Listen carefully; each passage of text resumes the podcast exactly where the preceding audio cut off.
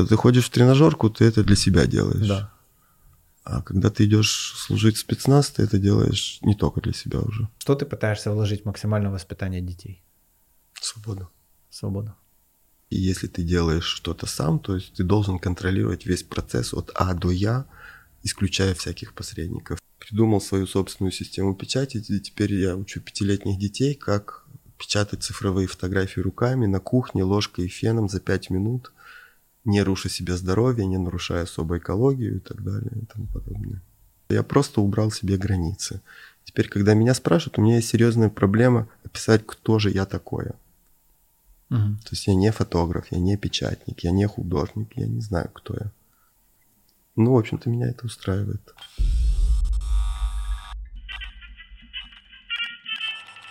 Ну, сегодня у нас гость, конечно, очень серьезный человек. После всратых новостей переходим на серьезные темы. Привет. Добрый день. Попытаемся быть серьезными, насколько это, конечно, возможно. Надо попробовать. Сейчас один, там один, один раз в жизни побыть серьезным Пошла человеком. заставочка, где мы расскажем, кто ты, что ты делаешь.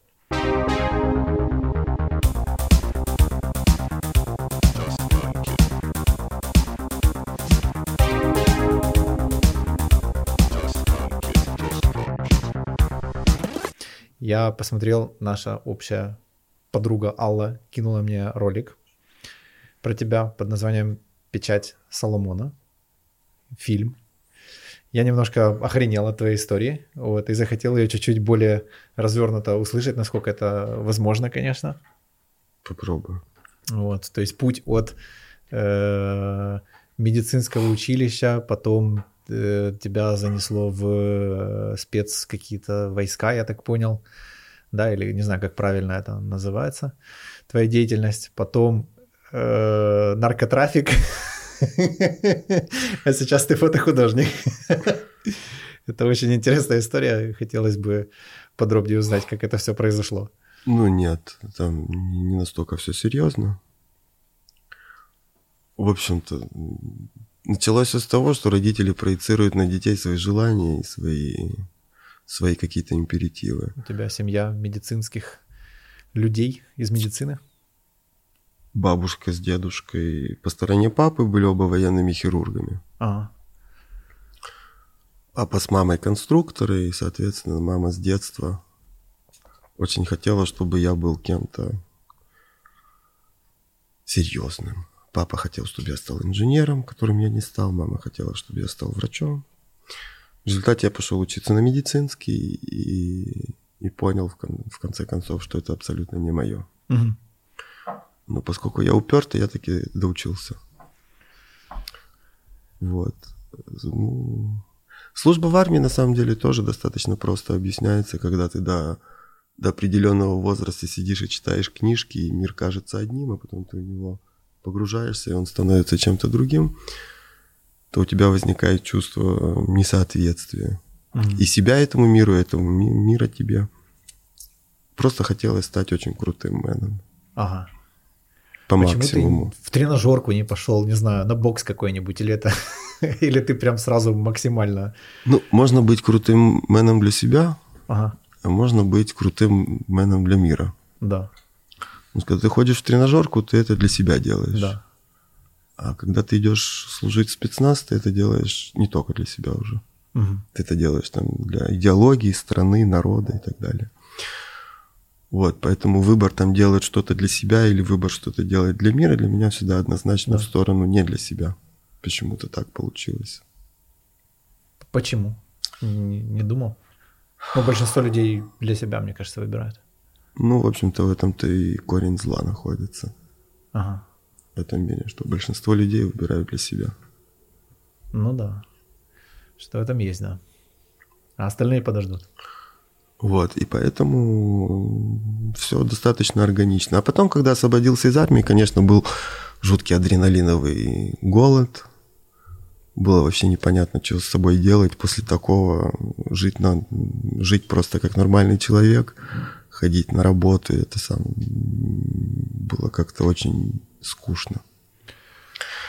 Может, вот. расскажешь, что ты конкретно там делал, потому что так, мне кажется, не очень понятно. Вот, потому что фильм-то я видел, а его видел очень мало людей. Ну, конкретно я и так не могу рассказать. И так не могу ну, рассказать. Я был снайпером. Да. Хорошим достаточно. Ну, это максимум. Ага. Вот. А, а потом после армии просто с друзьями сидели как-то в один прекрасный день и решили, что раз мы такие все подготовленные, крутые, все, что бы нам... А чего бы нам? И, в общем-то, это родилось как глупая шутка, но это продолжалось достаточно серьезное время, там достаточно серьезная сеть была. Вот, пока это в один прекрасный день тоже не надоело, все, я сказал, все, хватит. Мне просто в фильме очень понравилась история о том, как ты перешел к этому. Вот. Э. Ну, просто, просто когда у тебя много друзей, много связей, много всего остального, у тебя какие-то возможности есть дернуть за нужную ниточку в нужное время, это все как-то складывается очень гомогенно. Ты не можешь рассказывать эту историю, да? То есть для кино ты ее рассказал, а тут... Это, ты знаешь, для кино так получилось, что зашла в один прекрасный день девушка в студию и сказала, я про вас буду снимать а, фильм. она не сказала? То есть... И она снимала 24 часа. И потом напилила... Очень-очень-очень долгое время. И потом просто я даже не знал, когда она снимает, когда она не снимает, поэтому... А. То есть там есть какие-то вещи, которые я бы цензурировал, из-за которые мне потом по шапке прилетело, нормально. Я тоже тебя как раз хотел спросить, что как ты так спокойно об этом говоришь, там же ну, есть там уровень там секретности. Вот я же говорю, по шапке поэтому... прилетело нормально. А, я понял, я понял. Вот, но есть какие-то вещи, которые можно рассказывать, есть какие-то ну, вещи, которые да. хочется, есть какие-то вещи, которые просто нельзя. Угу. Я даже одно время писал, пока служил в армии блог, пока мне не, не пришли ребята и сказали, это все, заканчивай. Прекращай свою блогерскую деятельность. Так, понятно, понятно. Вот. А, как ты перешел в искусство? То есть ты можешь рассказать, ты, насколько я помню, э, говорил о том, что после армии ты поехал путешествовать. Да. Дословно это звучало как «поехала башня, а я за башней поехал».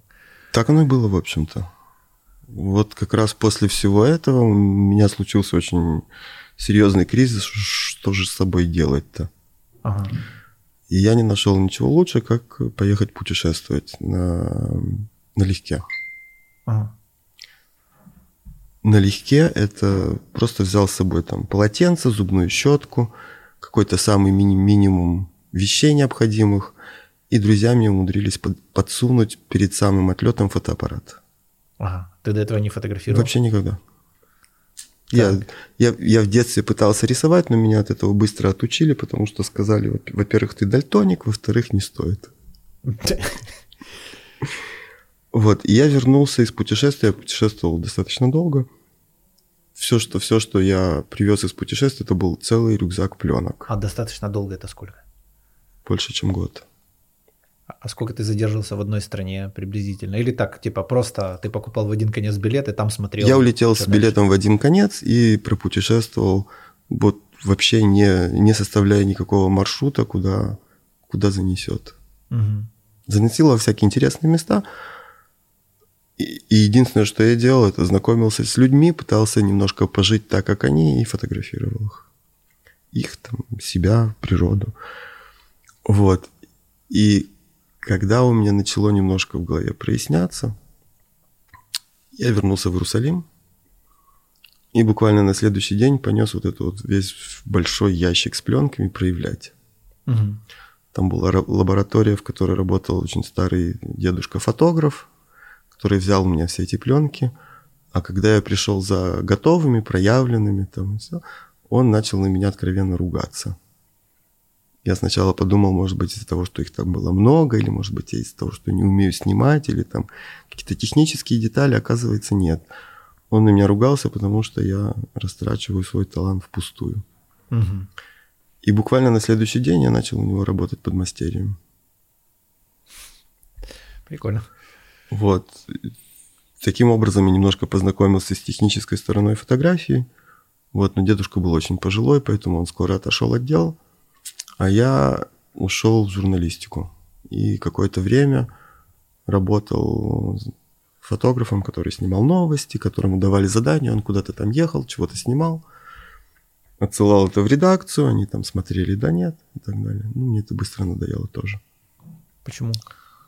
Ну, наверное, одна из причин, по которых я ушел из армии, это потому что там все время тебе говорят, что ты должен, ну, чего ты не должен. Угу. То же самое, в общем-то, в журналистике. Там, даже если ты работаешь на какое-то самое прогрессивное издание, у него есть какая-то своя линия.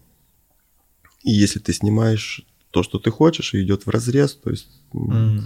это будет точно так же цензурировано, как если бы тебе сказали нельзя, и все.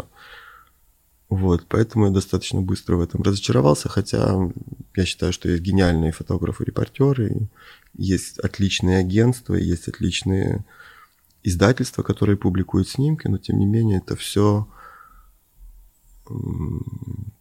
так, это все заказ какой-то определенный, политический, там, социальный и так далее, с которыми я не всегда согласен. То есть какую-то сторону вопроса осветить, да? Ты которая- не можешь быть объективным. Мгм.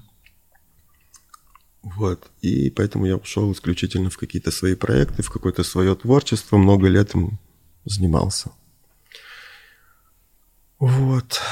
И теперь ты колесишь с творчеством уже по разным странам. Теперь я сижу в Венеции, в своей мастерской, я уже, я уже перестал колесить, это уже наоборот происходит, уже приезжают, Уже уже, к тебе колесят. ко мне колесят, да. Слушай, а что в Украине? То есть, э, насколько я помню, там из описания в самом начале было написано, что э, твоя семья убежала из Украины. Нет. Или это тоже какая-то... Нет, не так. Убежал из Украины я один. А, так. Моего бы родителей, э, у них не было возможности уехать, потому что они были завязаны на оборонку, у них было какое-то там эм, количество лет, которые они должны были провестись, провести после увольнения для того, чтобы все секреты, которые они там знали, они устарели и так далее. Их выпустили где-то через 9 лет после того, как я уехал. А, я понял. Вот, я приехал в Израиль один. И сам поступил в вуз медицинский, да? Да. Офигеть. То есть с нашим образованием, после нашей школы среднеобразовательной, или как это было? Я здесь получил диплом чуть-чуть раньше, чем закончил школу, но я просто экстерном сдал часть экзаменов. Но, в принципе, это достаточно демократично. В Израиле ты сдаешь экзамены, и на основании этих экзаменов, если ты получаешь проходной балл, больше ничего не надо. Иди учись. Прикольно. У нас чуть по-другому. Так, а как Плюс, плюс армия достаточно сильно стимулирует, чтобы э, те, кто в ней служит, получали высшее образование. Ага. То есть есть определенные требования. Не так, как у нас, да, типа... Нет, наоборот, они помогают, они дают специальные отпуска для того, чтобы ты мог, мог сдавать экзамены. Тебе платят определенную надбавку к зарплате, если ты учишься и так далее и тому подобное. Мгм. То есть, наоборот, поддерживают. Блин, классно. Это хорошо. Ты Просто есть, есть части, которые полностью состоят из офицеров, а офицером можно стать при условии получения высшего образования. Но все равно интересно, тем не менее, э, какую-то родительскую тему ты, ты все-таки пронес, да? Получается, что ты все равно попал в ту область, в которую, в которой они были, да? Ну, не знаю, в Израиле как-то все, все так или иначе связано с А, армией. там тру- трудно без этого. Израиль, в принципе, дает возможность человеку раскрыться в течение службы. Вот ты там служишь три года. Когда я служил, это было три года, сейчас, по-моему, уменьшили. Вот, но за три года тебя узнают все как облупленного. Узнают, кто ты такой, какой у тебя характер, какая у тебя способность обучаемости и так далее и тому подобное. И потом на основании этого это твоя путевка в большую жизнь А, все политики, все, все люди там публичные, они обязательно служили в армии, они обязательно друг друга знают именно вот еще с юношества. Более того, мы все ходим в течение там жизни раз в год на сборы. мгм. То есть мы постоянно видимся, у нас постоянно поддерживаются связи между, между людьми, которые служат вместе. И вот, например, даже сейчас, когда был э, полный кошмар в Венеции, там часть людей, которые мне помогали, это мои армейские друзья, с которыми я служил с 18 лет. Но это чисто по-человечески или это прям как программа ну, на уровне государства такая? На уровне государства есть стимулы точно так же, как поддерживающие, так и наоборот для тех, кто не служил. Ага. То есть, если, например, ты хочешь получить разрешение на оружие, Я служи в понял. армии. То иди гуляй. Если ты хочешь служить на государственной службе какой-то, служи в армии. Если ты хочешь идти в политику и без армии, тебя там просто заклюют. И так далее. Хочешь получить э, льготную суду на квартиру, для людей, которые служили одни условия, для людей, которые не служили другие условия. Мгм. То есть это достаточно государственная политика. Причем началась она, по-моему, еще с Голды Мейер, которая сказала, что для того, чтобы была нормальная страна, должны быть три категории людей, которые получают нормальную зарплату. Это солдаты, учителя, я не помню, кого она там третьими назвала. А, и, а третье условие она назвала, что э, коррупционеры должны приравниваться к изменникам Родины. Мгм. Вот. Это полное отсутствие коррупции, это там вот так, вот так, вот так. Сильно. Ну, в общем-то, это модель Древнего Рима. Мгм. Хочешь в политику, послужи в легионе. Прояви себя там, а потом уже, пожалуйста. Ну да. Но у нас пока баталии только словесные. И то такие какие-то не, не очень Ну, ответственные, скажем так. вот могло бы быть приблизительно то же самое, если бы э, действительно люди, которые в АТО принимали участие, они не были наполовину бандитами. Ну. А действительно какая-то была бы профессиональная военная среда, из которой потом люди, которые действительно проливали кровь за Украину, потом шли в политику и так далее. Ну, здесь этого пока не случилось. Ну, когда-нибудь случится.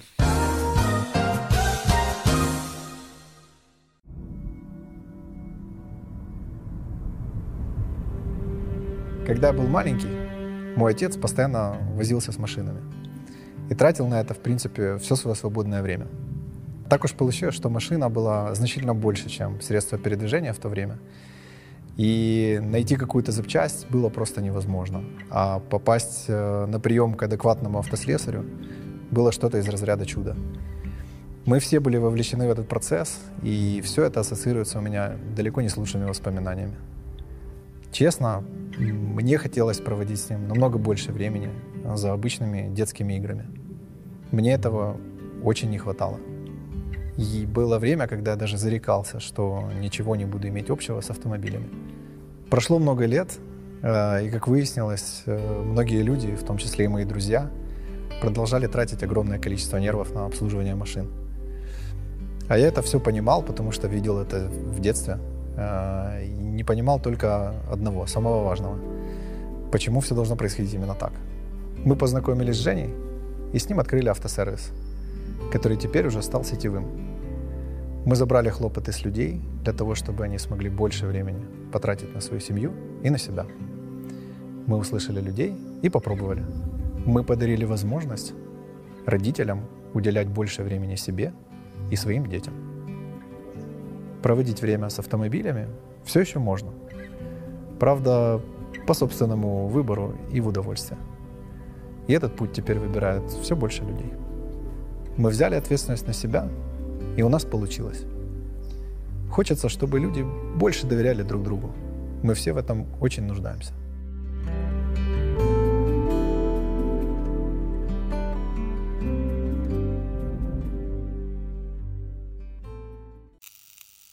Так, а как э, ты, ты пошел в подмастерье, значит? Потом э, давай путешествовать, значит, по заказам. Понял, что это тоже не твое. То есть вот эта тяга к какой-то реализации творческой, она всегда была? И, то есть ты говоришь, с самого детства там что-то Да. рисовал ее. Да. А, и как ты все-таки начал это разворачивать? Просто мне интересно, потому что это такой очень интимный момент. Э, ну вот, мне кажется, что и вот проявлять себя творчески, это ну прям очень смелая эта история. В том плане, что ну как, путь к себе, он самый страшный какой-то.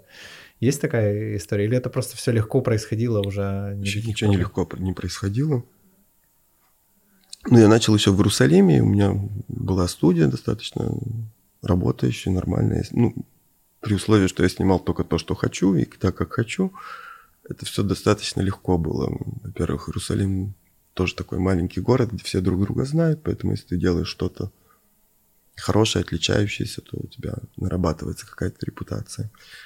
Вот, но меня в какой-то момент дернул черт, и позвали меня в гости в Венецию.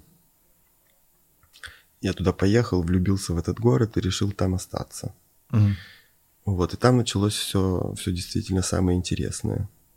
В общем-то, до того момента я был абсолютно нормальным фотографом. Таких много. Нормальный фотограф. Ну да. Это как? Это который на документы фотографирует? Нормальный. В том числе, конечно. Нормальный, это- нормальный фотограф это, это фотограф, который фотографирует какой-то мейнстрим, делает это хорошо. Ага, Вот, но это ничем не выделяется из тысяч других. я понял. То есть там идет уже просто либо за счет репутация нарабатывается за счет какой-то агрессивной политики рекламы или чего-то еще, но на самом деле там ничего кроме этого нет. Мгм. То есть маркетинг наше все. Вот, но мне это тоже не очень нравилось. Я решил, чем, чем плавать со всеми в общем бассейне, а давай-ка я себе свой построю, но это сформировалось очень долго. И в какой-то момент я понял, что я таки действительно хочу делать что-то очень свое.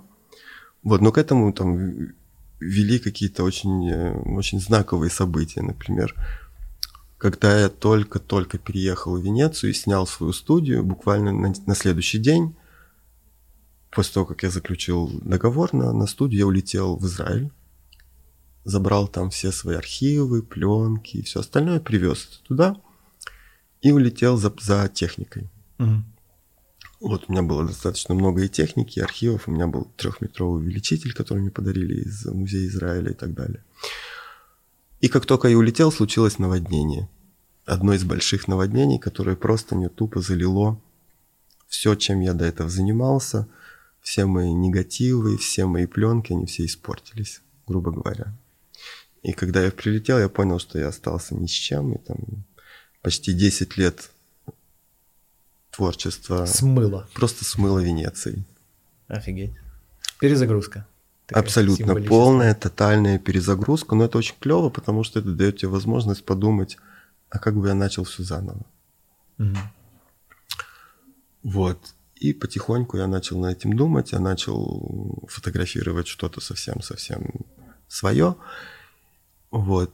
И в какой-то момент еще случ... ну, я не знаю, в жизни случаются знакомства с какими-то знаковыми людьми, которые не обязательно какие-то там персонажи, но на тебя они оказывают громадное влияние. Вот я познакомился с экоактивистами, которые боролись за экологию, которые боролись против э, ядерных, э, ядерной энергетики и так далее и тому подобное. И сделал с ними большой проект.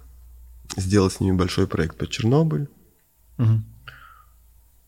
И, в общем-то, вот это вот была действительно точка еще одной перезагрузки, потому что я понял, что все, чем я занимался до этого, это как бы очень клево. Но опять же, там, если я фотограф, я фотографирую, после этого это все отправляется куда-то в лабораторию, там куча, м, там тратят кучу всякой химии на то, чтобы это проявить, напечатать и так далее и тому подобное. Мне это жутко не нравилось. С одной стороны, с другой стороны, меня жутко бесило то, что в Венеции нельзя абсолютно работать с токсичными материалами, то есть я не могу проявлять свои пленки стандартным способом. Мгм.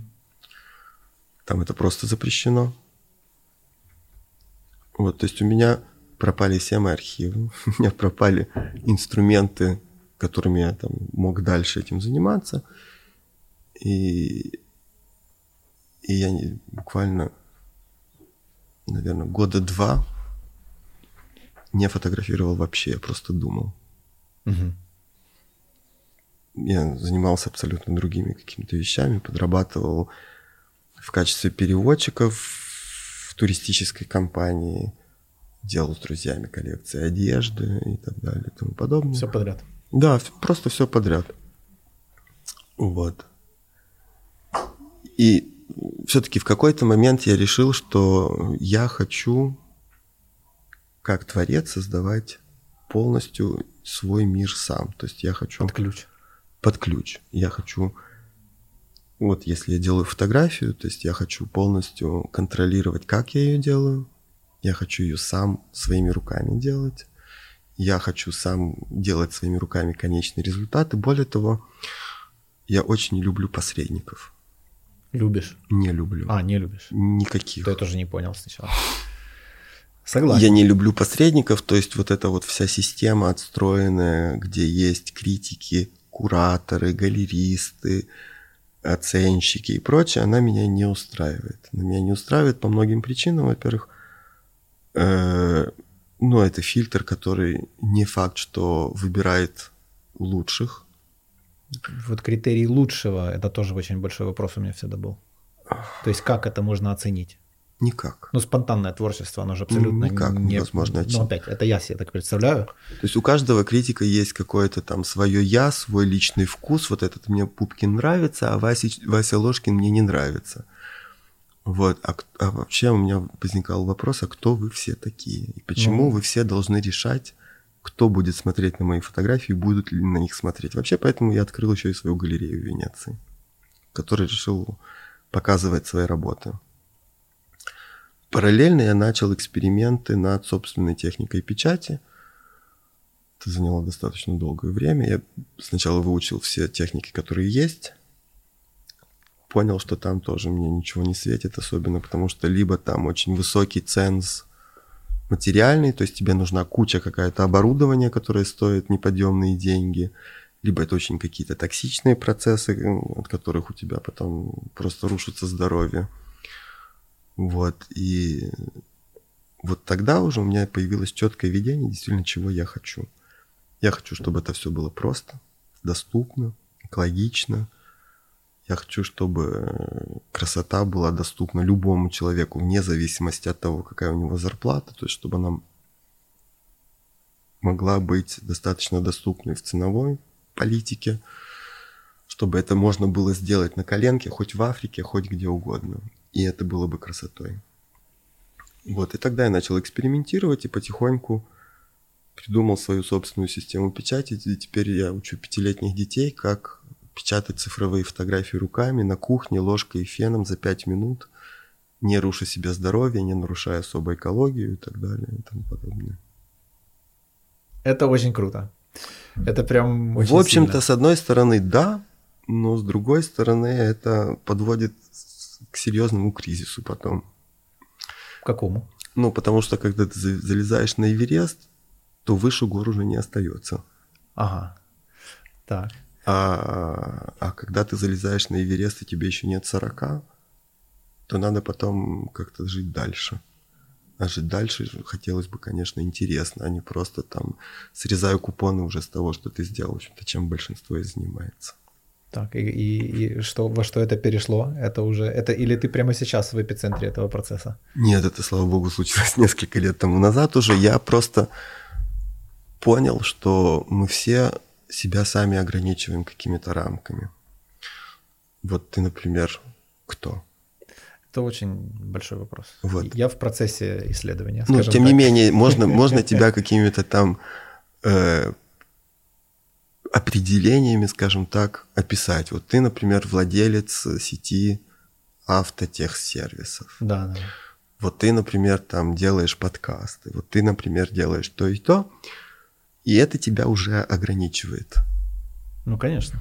А я понял, что вот в рамках тех ограничений, в которых я был, я уже достиг своего максимума. И мне в них нечего делать. Я просто их убрал. Смелый поступок. Я просто их убрал и решил заниматься вот буквально вот чем мне придет в голову заниматься, я тем и буду. Писать картины, я научился писать картины. Так. Делать, э, делать украшения, я научился делать э, ювелирные украшения, я научился их проектировать, я понял процесс, как их производят и так далее и тому подобное. Там, или шить одежду, или заниматься еще чем-то. В общем-то, я просто убрал себе границы. Теперь, когда меня спрашивают, у меня есть серьезная проблема описать, кто же я такое. Мгм. То есть я не фотограф, я не печатник, я не художник, я не знаю, кто я. Ну, в общем-то, меня это устраивает.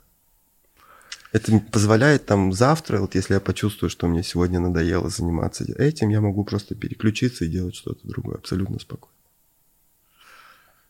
С одной стороны, э, это увеличивает качество жизни. В том плане, что меньше запар. Да? То есть если моя роль там, подкастера или владельца автосервиса э, страдает, а она может пострадать от любого негативного отзыва, от любого негативного комментария, еще что-то, я ну, парюсь. Вот. А если не держаться за эти роли, то, в принципе, никаких проблем особо и нету. Ну как? Нет, ну всегда же приятно получать заслуженные какие-то комплименты. Там в, не в любом качестве, в качестве подкастера или в качестве владельца хорошего автосервиса или, или в качестве хорошего фотографа. Но это достаточно ожидаемо. А вот когда ты начинаешь делать абсолютно что-то новое для себя, оно тебя увлекает, и ты этим начинаешь заниматься, и, и в общем-то там ты начинаешь себя проявлять вот тогда это становится действительно интересно, потому что ты понимаешь, что у тебя абсолютно нет никаких границ. Ну и я не знаю, что будет. Ну, это, мон... это, это такой здоровый уже мантраж. Да. Конечно, очень сложно и очень, очень сложно объяснить и себе, и окружающим, что ты готов абсолютно в... без всяких гарантий на успех полностью чему-то отдаться вот настолько. Ну, если тебя среда хоть чуть-чуть минимально поддерживает, это все возможно. Даже если она тебя не поддерживает. У меня были очень серьезные, например, э, конфликты с моей бывшей женой,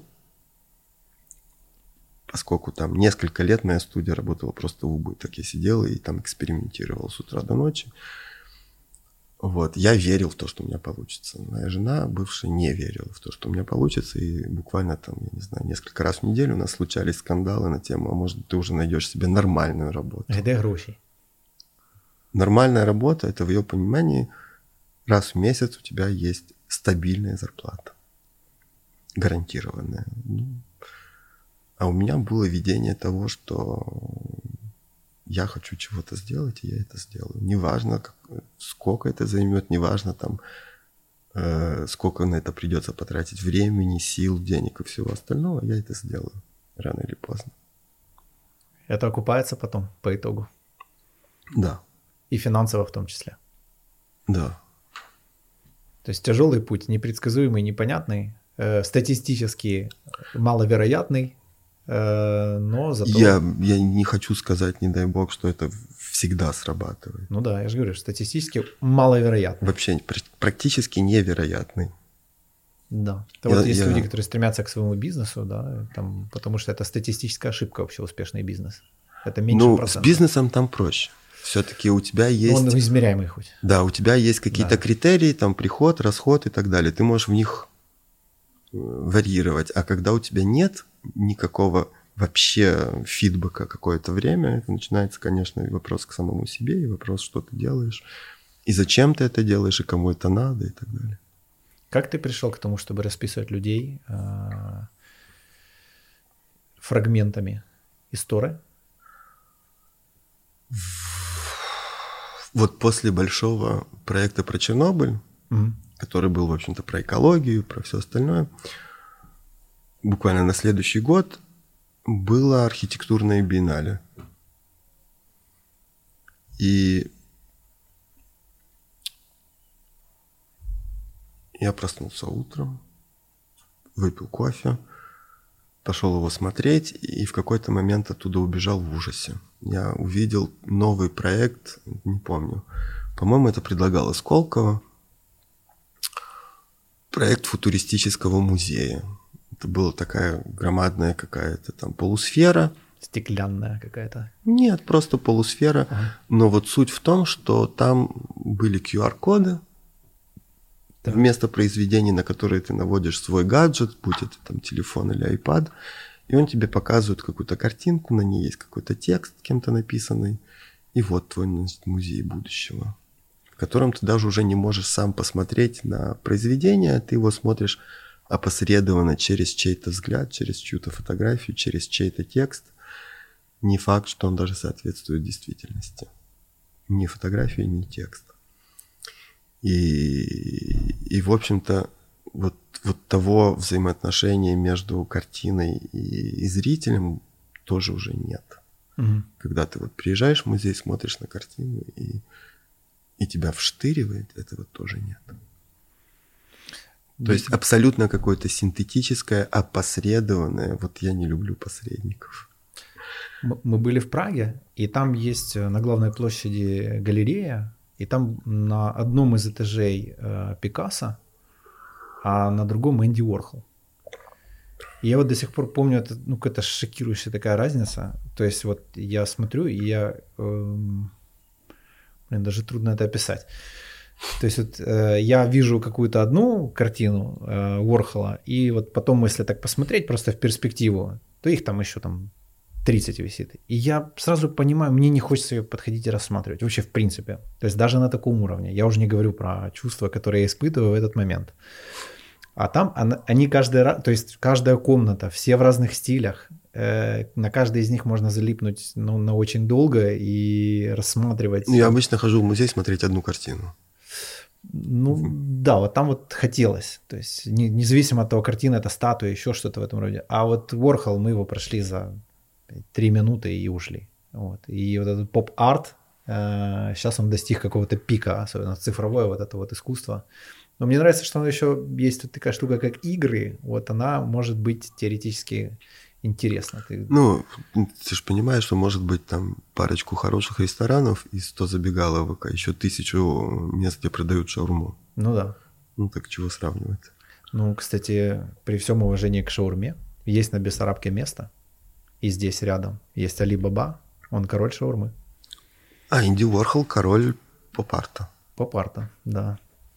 Шаурма бывает прекрасной, поп-арт бывает прекрасный, но Суть не в этом, суть в том, что вот это вот опосредование, опосредованное какое-то там воздействие, оно не работает. Вот, я в ужасе оттуда ушел, и буквально, пройдя, я не помню, 100-200 метров, я наткнулся на выставку фотографа. Абсолютно нетипичную для фотографии. Там были представлены значит, на выставке какие-то маленькие объекты, светильники, лампочки угу. со всякими стеклянными вставками, в которых были какие-то там бабочки или что, и вот оно через эту бабочку светило и давало тень на стену. Ну, эстетически красиво и приятно, и все. Но поразило меня совершенно другое. Поразило меня то, что когда я открыл каталог и полистал, я понял, что этот товарищ, он пошел сам в забой, Угу. Он там поработал с рабочими, он добыл там руду. Он эту руду сам расплавил. Он из этой руды сам выковал вот эти вот все части. Он сам сделал лампочки. Он сам сделал все до последнего винтика. Угу. Вот. И меня поразило, насколько глубоко можно идти вот в этом сам до конца, до упора я решил, что вот это вот очень правильный взгляд на вещи. Если ты делаешь что-то сам, то есть ты должен контролировать весь процесс от А до Я, исключая всяких посредников, исключая все возможности какого-то там другого влияния. Вот. И кроме всего прочего, когда я уже пришел домой вот с этими двумя абсолютно разнополярными ощущениями. С одной стороны ужас, с другой стороны вот это восхищение человеком, который действительно там в какие-то свои вот минимальные объекты вкладывает вот столько, я открыл интернет, и в новостях была новость о том, что умер Рэй Брэдбери, угу. который является одним из моих любимых авторов фантастики, и у него есть прекрасные произведения. Ну, 491 градус по Фаренгайту – это практически то, что я увидел в этом Сколковском проекте. Угу. И я моментально решил сделать маленький амаж – и написать несколько кусочков своих любимых произведений на моделях, на своих. Совершенно случайно, примерно в это же время, случился концерт одного из лучших скрипачей, виртуозов Венеции, с которым я знаком, которого зовут Юлиан Рахлин, который играет на своем волшебном Страдиваре который решил меня немножко подбодрить. Мы с ним разговорились, я ему вот это вот все рассказал. Он говорит, слушай, а давай я к тебе приду в студию, поиграю немножко. Угу. Я говорю, конечно. Вот он пришел, играл там несколько часов. И тут в какой-то момент проходила мимо какая-то прекрасная девушка, я выскочил на улицу и сказал, а можно вас на секундочку? Расписать. И вот это на секундочку превратилось в то, что я ее полностью расписал партитурой того, что он играл. Угу. Вот. И так вот родилась эта серия. Я сначала писал какие-то там кусочки из своей любимой поэзии, из, из, цитаты из любимых книг и все остальное, но это как-то очень получалось разношерстно, и во всем этом есть очень разная энергетика, потому что есть «Маленький принц», а есть, например, я не знаю, Джеймс Джойс. То есть это ты подбираешь спонтанно, то есть это не то, что там... Вот, вот это на- там... началось все это вот так. Я решил, что, в общем-то, я люблю очень много книг. Да. И написать даже там какую-то энную часть из того, что я люблю, мне все равно не получится. Надо это как-то сконцентрировать. Я решил выбрать один из текстов, который действительно что-то значит для всех, так или иначе. У всех есть какая-то связь с Библией. Ну, учитывая, что мир, в котором мы живем, он построен по библейским каким-то законам, и мы живем в обществе, в общем-то, которое ими сформировано. Я выбрал Ветхий Завет и стал писать, когда у меня есть возможность, по главе из Ветхого Завета на своих моделях. В общем-то, это две абсолютно несовместимые вещи, в общем-то. Но так и рождается да. нечто новое. Да, Потому на смешение. Ну да, если комбинировать какие-то две вещи, которые уже есть, как бы и достаточно близко, это получается там клюквенный морс. А если комбинировать две вещи, которые изначально никак не комбинируются, у тебя получается как нечто третье, чего еще не существует. Я правильно понял, что они же сами и печатали свои фотографии? Или это... Да-да-да. Да. Это условие прям, да? Да, каждую свою модель, будь она художником, скульптором, просто человеком, я обязательно учу, как печатать, для того, чтобы люди могли этим заниматься сами. И, в общем-то, после, после процесса росписи, после, после фотографии у нас есть еще сеанс печати. Вот. И, и потихонечку, потихонечку так и родился этот проект. Сейчас он перешел в несколько другую стадию, поскольку был ковид и карантин и все остальное, и у меня первый раз в жизни появилось действительно очень много свободного времени. Все остальное исчезло, появилось много свободного времени, и я стал уделять этим процессам росписи там, вместо обычных двух, трех, четырех часов шесть, восемь, десять. Что ты туда добавил? Ничего. Или просто... Ага. Ничего не добавил, но там случилось... Тщательность. Но там случилось какой-то скачок, и мои модели начали уходить в какое-то несколько измененное состояние. Вот, я очень любопытный человек. И я стал задавать вопросы и им, и, и прочитал все, что можно было, и попробовал все, что можно было. Вот. Ну, у слов есть какие-то свои границы и лимиты, которыми это нельзя выразить. Поэтому я сказал, просто нарисуйте. Mm. И в конце вот этих вот сеансов росписи мне каждая модель рисовала свое графическое ощущение от того, как она вот сейчас себя чувствует. И вот там вот случилась очень интересная вещь, потому что абсолютно рандомальные разные люди из разных культурных слоев, из разного из разных стран, разного возраста, разного цвета кожи и всего прочего, могут нарисовать абсолютно идентичные вещи. Офигеть. Вот, я это назвал протографический язык, и вот я над этим сейчас как раз и ковыряюсь. Ты как-то себе пытался это описать словами или просто принял как факт, что вот так может быть, или, или ты разбираешься в этом?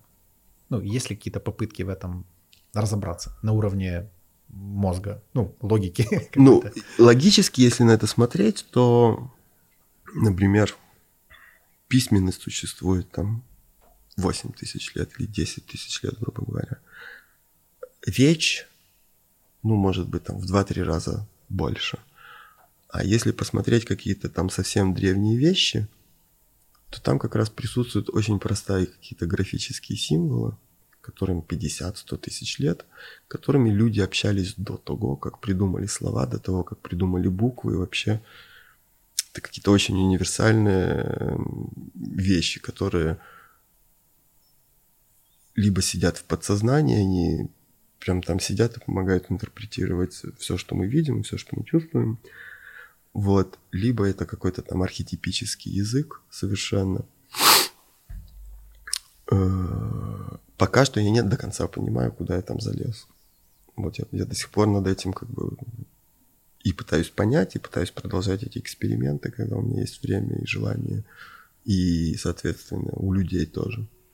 Просто мне всегда было интересно, вот, например, можно в практике медитации достаточно глубокой, там увидеть определенные образы.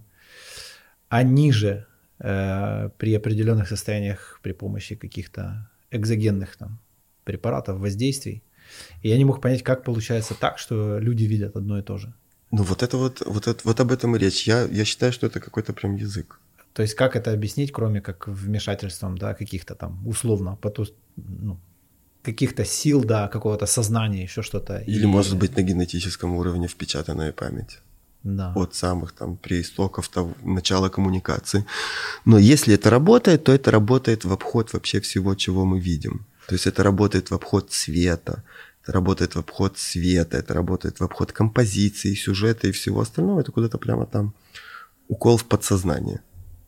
Вот, если научиться этим правильно пользоваться, то в общем-то, это очень эффективный художественный инструмент, который можно людей точно так же воспитывать, лечить, прививать им чувство прекрасного или наоборот. У тебя такая прям это, психотерапия, глубинная история. Как люди себя чувствуют в процессе после? По-разному? Прекрасно. Ну, для них это очень знаковый какой-то опыт, потому что, ну, во-первых, представь себе, вот ты современный человек, Миша. Да. Вот твой день расписан по минутам. Ты встаешь утром, там пять минут себе можешь позволить полежать в постели, потом ты бежишь на кухню, ставишь кофе, одновременно пытаешься послушать новости, одновременно смотришь, что у тебя с бизнесом и так далее до момента, когда ты ложишься спать. Только в этот момент твое сознание там немножечко выключается и начинается какая-то там перезагрузка и работа с подсознанием. А, а такого опыта, там, ну, даже опыт глубокой медитации в несколько часов, это исключительно какой-то luxury в современном мире. Ну, это прям радикальная практика, типа утулить куда-то, ну, вот на ретрит. Вот, для этого надо куда-то уехать или еще чего-то отключиться, прям целое... А Отпроситься, меня... отключиться. Да, а у меня человек приходит в студию, и вот он неподвижно лежит там 3-4 часа, 5-6 часов, и все. И он а. просто, просто сам в себя погружен, у него есть какая-то там сенсорная, естественно, там от кисточки с тушью, пока я рисую на них, есть какой-то сенсорный инпут, но этим все и ограничивается. Вот человек варится в своем соку там 3-4 часа, просто расслабляется и уходит куда-то там в сознание, что самое интересное, он не спит. Вот. И это очень какой-то серьезный опыт для людей. И и терапевтический, и просто опыт новый абсолютно, потому что, ну, там, я не знаю, можем спросить у человека, вот выйти на улицу и спросить, когда вы три часа ничего не делали? Не читали книжку, не слушали радио, не смотрели какой-то сериальчик, не говорили по телефону, просто Ничего думали наедине с собой. Это... Людей это пугает если это не какими-то там, не, не какая-то директива, то ни один нормальный человек себе такого не, не устроит. Ну да. Ну вот. Ну, только истинные там отморозки, которые уже чувствуют в этом, прям ощутили вот эту необходимость. Я ну... по, по личному опыту 21 день я вот отдыхал, и реально ни хрена вообще не делал, вот прям совсем. И вот где-то после 20 дня у меня появилось вот это ощущение из детства когда Без... я вот как-то изучаю мир. Беззаботно реагирую на... Я могу сидеть, втыкать на елку, изучать ее просто час, могу щупать там, не знаю, землю, вот, ну какие-то такие вещи. И у тебя, у тебя полностью перестраивается вообще вся твоя система приоритетов и ценностей при этом. Да. Потому что отпадает э, необходимость в штанах ливость новых, и отпадает желание поменять машину на более новое, а, а появляется желание просто смотреть на облака или там слушать шум моря. Да. И от этого ты прешься не менее, чем от всего остального. Но мы это почему-то забываем. Это более даже, я бы сказал. И я до сих пор помню вот эту шокирующую тему, когда я приехал в город обратно. И я общался с людьми, и мне казалось, что они смотрят сквозь меня. Как будто они меня не замечают. Они не замечают, что сейчас происходит. Они говорят о том, что либо случится, либо уже случилось. Мы перестали жить здесь и сейчас. И хочется... Мы, ж, мы, живем, мы живем в конце месяца, когда у нас придут деньги. Или мы живем на прошлой неделе было такое день рождения вообще, я до сих пор отхожу. А сейчас что со мной происходит, вообще непонятно. Ну, да. А сейчас я иду на работу, которую я не очень люблю, и которая там закончится вечером, потом я пойду напью, чтобы об этом не помнить, завтра встану, и у меня будет еще один день сурка. Тоже не самый приятный вариант. Есть ли что-то, о чем ты жалеешь? Ну, то есть, что ты заплатил за вот э, такую возможность? Есть что-то? Любой Чего... эксперимент, который ты хочешь подставить, поставить над собой, у него есть цена. Да. Чем радикальный эксперимент, тем цена может быть выше. Нет. Не жалею. Не живу вчера. Не жалею об упущенных возможностях, не жалею о незаработанных деньгах. И не планируешь будущее, я так понял тоже, судя по всему. А смысл? Оно же настолько от тебя не зависит. Ты можешь там действовать в своем каком-то микромире, оно от тебя зависит на 100%. Да.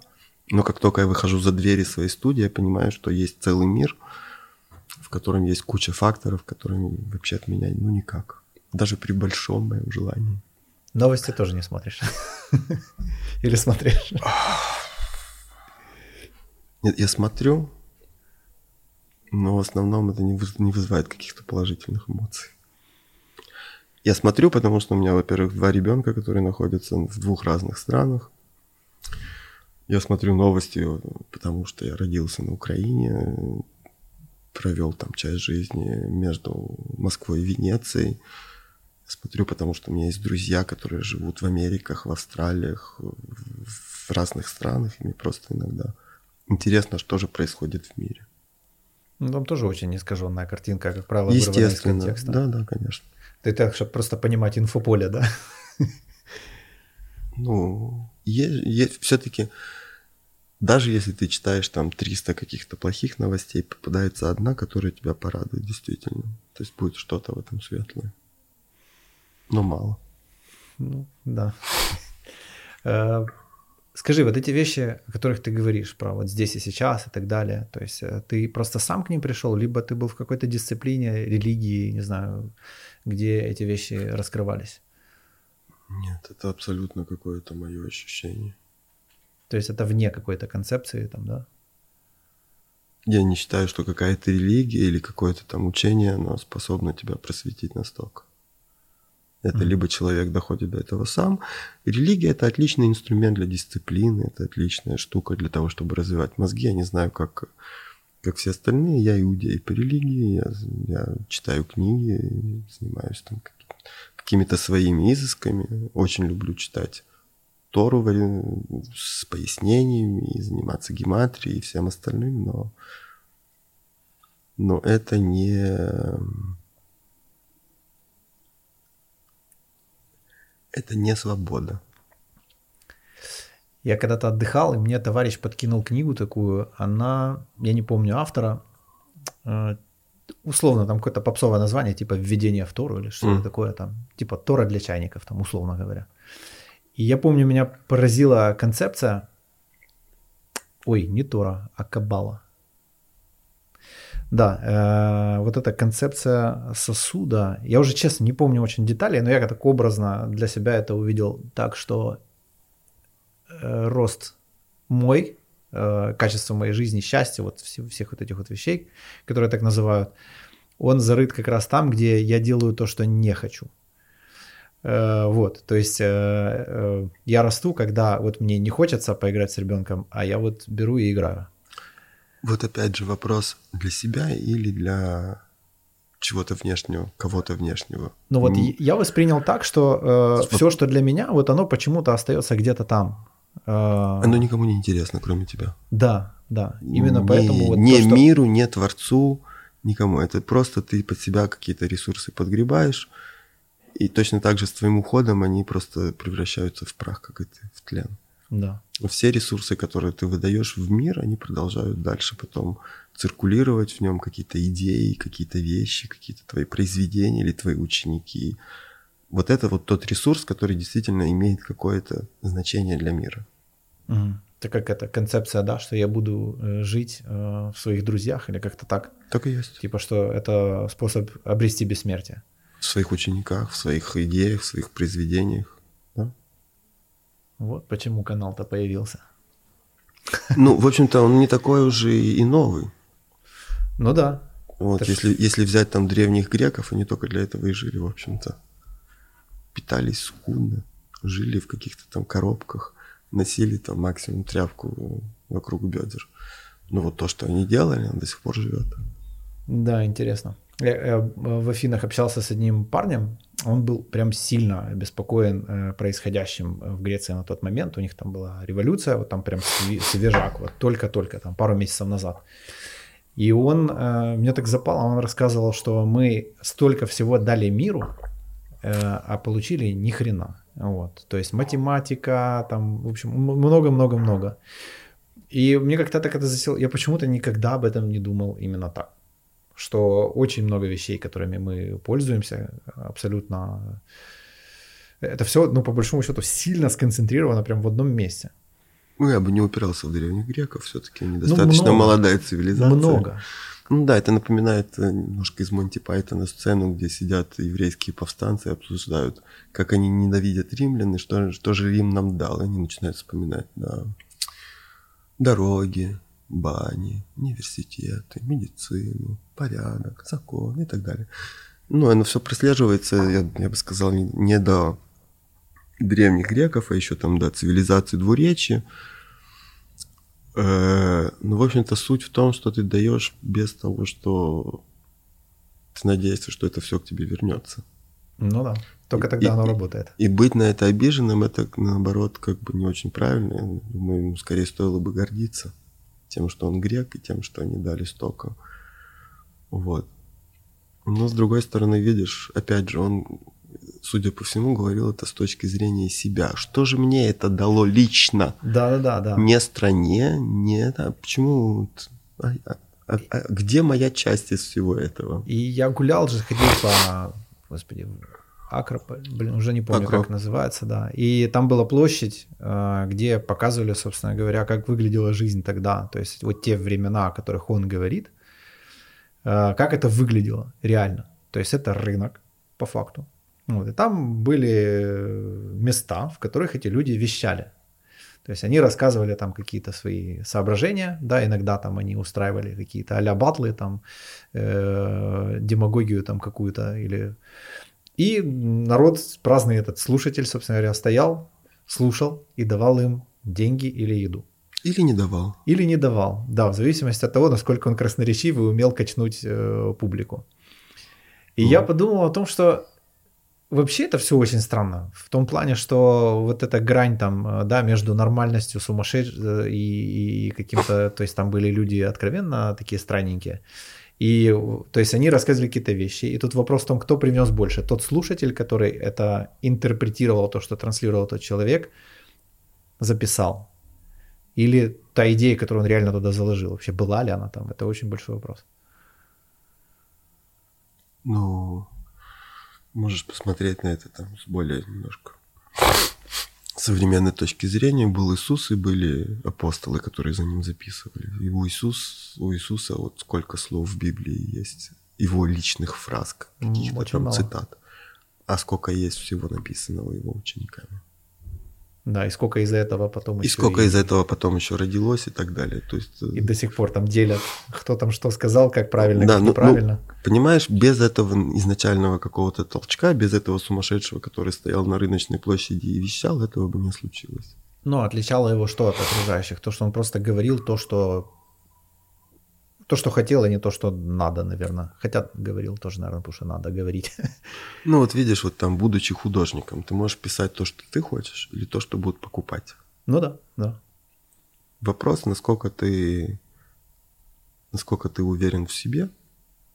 И если ты, например, там пишешь то, что будут покупать, ну да, будут покупать. Но это уже не про уверенность в себе. Это про а вот если, ты, а вот если ты пишешь то, что хочешь, и ты уверен в себе, то это покупать не будут. И дальше не будут, и дальше не будут, и дальше не будут. А потом вдруг возьмут и объявят тебя гением. Может, даже при жизни. И, и, и тогда тебя будут покупать за, за, за какие-то вообще несусветные деньги, за миллионы и за все остальное. Люди будут торговаться за твои картины и право на них посмотреть. Но это же тоже какой-то критик должен прийти, да, и сказать там, вот это великолепно. Есть прекрасный критик. Время. Ага, я понял. Оно абсолютно точно расставляет все, все по своим местам. То есть, то есть какой-то там Вася Пупкин, которого сегодня все купили радостно, завтра забыли. Мгм. Или какой-то человек, который неизвестен сегодня и завтра, и послезавтра. Там. Еще через 300 лет люди созрели, посмотрели на это все и сказали, блин, какой он был офигенный. Вот я уверен, что во время Леонардо да Винчи большинство из идей, которые он там выдвигал, ему говорит, ты что, ненормальный? Этого быть не может, ну-ка нафиг задвинь это, вот давай нам тут фреску быстро. Ну да, Что ты к нам со своими этими машинами или там еще с чем-то? чушью какой-то. Да, вот сейчас вот прошло там всего ничего лет 500, и все, что тогда было чушью, это все абсолютно адекватно воспринимается. Более того, мы сейчас сидим и думаем, как он мог быть таким гениальным тогда? Как в него это все входило и выходило из него? Самое деле, что выходило. То есть у него хватало смелости это еще и э, презентовать, собственно говоря. Показать миру. Да. То есть не держать это в себе, а действительно показывать. В надежде, что кто-нибудь когда-нибудь это оценит. Или даже без этой надежды. Просто потому, что выходило. Ну да. Вот. Ну, тут вопрос, ты хочешь при жизни сыто есть или, прихо- или ты хочешь потом когда-нибудь стать великим. Но мне кажется, вопрос, наверное, основной в том, что человек ощущает в процессе. То есть есть люди, у которых акцент внимания на конечную цель, да, э, типа там получить что-то для чего-то. То есть есть некая там модель, да, которую он эксплуатирует. Ну, А есть, э, ну вот там то, что называется, не знаю, наверное, быть в потоке или, я не знаю, какими-то такими терминами. Э, Это когда акцент на вот здесь, вот что сейчас происходит, то есть как я себя чувствую, как вот сейчас мне по кайфу это везде. Вот я общался там с психологами, там много с кем в сексе, везде, где угодно. То есть э, где человек делает акцент на вот здесь и сейчас, тут где становится клево. не в голове, там вот я сейчас сделаю вот это и будет вот это, а вот просто вот он смотрит, я хочу сейчас вот именно это. И не потому, что Да. потом это будет вот так, а вот просто потому, что хочу. И пол- получается, что это ну, максимальные э, ощущения вот передаются в этом, и это максимально круто работает. Да. Причем бывают очень странные вещи. Естественно. Когда в какой-то компании хочется что-то одно говорить, а контекст совершенно другой. И можно было бы там сидеть, давить это, а вот я выбрасываю там это какие-то абсолютно сумасшедшие фразы, и из этого выходит целая клевая история. Ну да. Ну, опять же, вопрос стоит, ну вот, например, как художник, зачем ты этим занимаешься? Оно тебе Нравится? надо? Там, тебе это приносит доход, тебе это приносит самоудовлетворение, тебе это приносит там репутацию, тебе это там тешит твое эго, или ты просто делаешь, потому что не можешь без этого. Или ты делаешь, потому что ты веришь, что там через твои какие-то вещи люди станут более открытые, более светлые, более какие-то там еще. Ну, чем дальше, тем больше, я понимаю, то есть, когда есть некие рекомендации со стороны, то я начинаю терять себя. И мне в этом плохо и, и скучно, и Ну, грустно. потому что, во-первых, рекомендации со стороны, они пыт- пытаются тебя как раз вписать вот в эти вот рамки, делай то, что надо, делай то, что нам нравится. Любая рекомендация, она ведь тебя пытается увести с, с твоего пути на чей-то другой, переставить на чьи-то другие рельсы. Ну, Вот, и естественно, что там теряешь себя и теряешь свою индивидуальность, и теряешь все остальное. Может быть, выигрываешь там, например, по продажам, но проигрываешь абсолютно в идентичности своей. И я к этому не готов.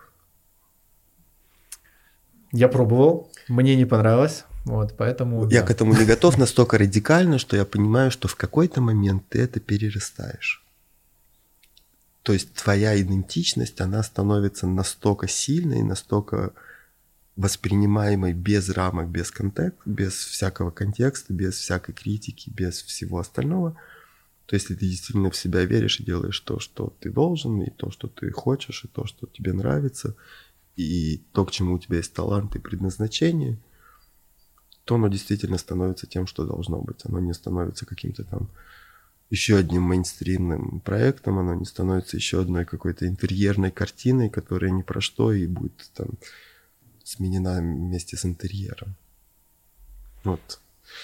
Недавно была дискуссия в интернете, я не помню, в какой-то из групп художница очень радостно писала, что она закончила картину, которую ей заказали заказчики, И даже у нее получилось попасть в цвет дивана в салоне. М. Вот тут я, конечно, не выдержал. Я обычно себя достаточно спокойно веду в сети. Но я написал, «Ну, давайте не будем путать. Стены красят маляры М. в нужный заказчику цвет. Художник творит то, что он хочет. Вот. Хотя, с другой стороны, вот все, что мы видим, например, до сих пор в музеях, и все, что мы считаем там великими произведениями искусства, это вещи, сделаны на заказ. Да. То есть там все эти портреты, даже Джаконда и все остальное, это заказные работы. Есть там несколько но, но тем не менее это действительно заказуха. Ну, там просто вещи, которые, например, он рисовал для себя, они до сих пор, вот эти вот кодексы, например, вот эти тетрадочки, они хранятся в Ватикане, их даже не показывают особо никому, Мгм. чтобы не смущать людей. Вот. А, а во-вторых, просто э, там со временем эти работы, они, скорее всего, в силу экономических причин не сохранились. То есть, если у тебя есть замок, в котором висит твой портрет, то вполне возможно, что он проживет следующие 500 лет. А, я понял. То есть чисто логистический такой вопрос. Да, то есть мы сейчас смотрим на какую-то смесь действительно очень э, э, вещей, которые сохранились благодаря тому, что их сохраняла вот эта вот логистика, деньги и так далее и тому подобное. Да, мы это смотрим сейчас. То есть их ценили, о них заботились. А то, что было истинно для него, оно, скорее всего, его уже и нету. То, то, чем он занимался действительно как художник, своими какими-то экспериментами, мы не увидим никогда. Тем не менее. Ну вот сейчас как раз в этом плане несколько полегче, потому что вот этот вот имущественный ценз на сохранность работы, он исчез. М. То есть вполне достойную картину можно сохранять там, энное количество столетий. И реставрировать, и, И, реставрировать, и для этого не надо так много денег. Ну, опять же, есть ценз на их покупку. Вот меня немножко там смущает, что все вещи, которые мне нравятся, у них начинается ценник там с 5-6 значных цифр. И я понимаю, что Вася, Вася, который работает слесарем на заводе, у которого тоже есть понятие о том, что такое красота, ну, какая-то минимальная эстетика. Он не может себе ее позволить. Поэтому у него дома будет там, я не знаю, разворот из журнала какого-то просто наклеен кнопочка. Просто потому, что у него нет денег на, на что-то стоящее. Ну, в общем-то, несправедливость такая существует. Ну, в ней тоже есть какой-то смысл. Ну да, если ты хочешь чем-то обладать, ты должен к этому приложить какие-то усилия, я согласен. Но они должны быть не какие-то ти- титанические.